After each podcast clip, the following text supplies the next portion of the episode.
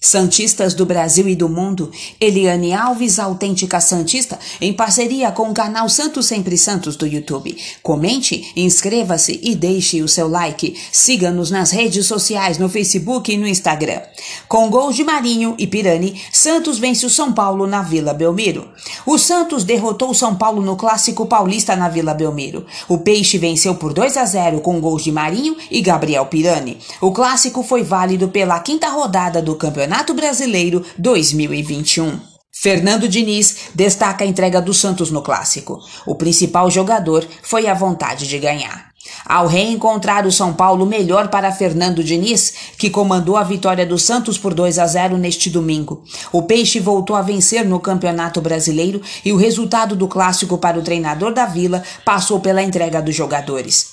Abre aspas, o jogo de hoje foi intenso. O São Paulo teve a proposta de pressionar alto, então os dois times ficaram pressionados o tempo todo. Tivemos que saber sair dessa pressão. Fecha aspas, disse Fernando Diniz na coletiva. Abre aspas. O Santos teve muita vontade de ganhar o jogo e se entregar para o que havíamos combinado no planejamento. A vontade de cumprir o que foi pré-estabelecido esteve presente do começo ao final do jogo, foi determinante. O craque do jogo foi a vontade da equipe, fecha aspas, completou o treinador. O Santos chegou para o clássico com um revés diante do Fluminense no Maracanã.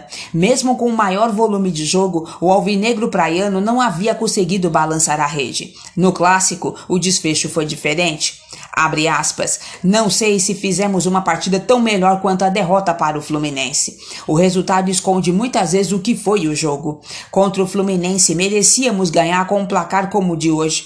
A partida contra o São Paulo tinha um simbolismo por ser um clássico regional. A equipe jogou bem e mereceu ganhar da forma que foi. A posse de bola contra o Fluminense foi super agressiva. Não foi a posse pela posse. Contra eles tivemos até oportunidades mais claras que hoje, mas contra o São Paulo aproveitamos melhor. Fecha aspas, finalizando o assunto.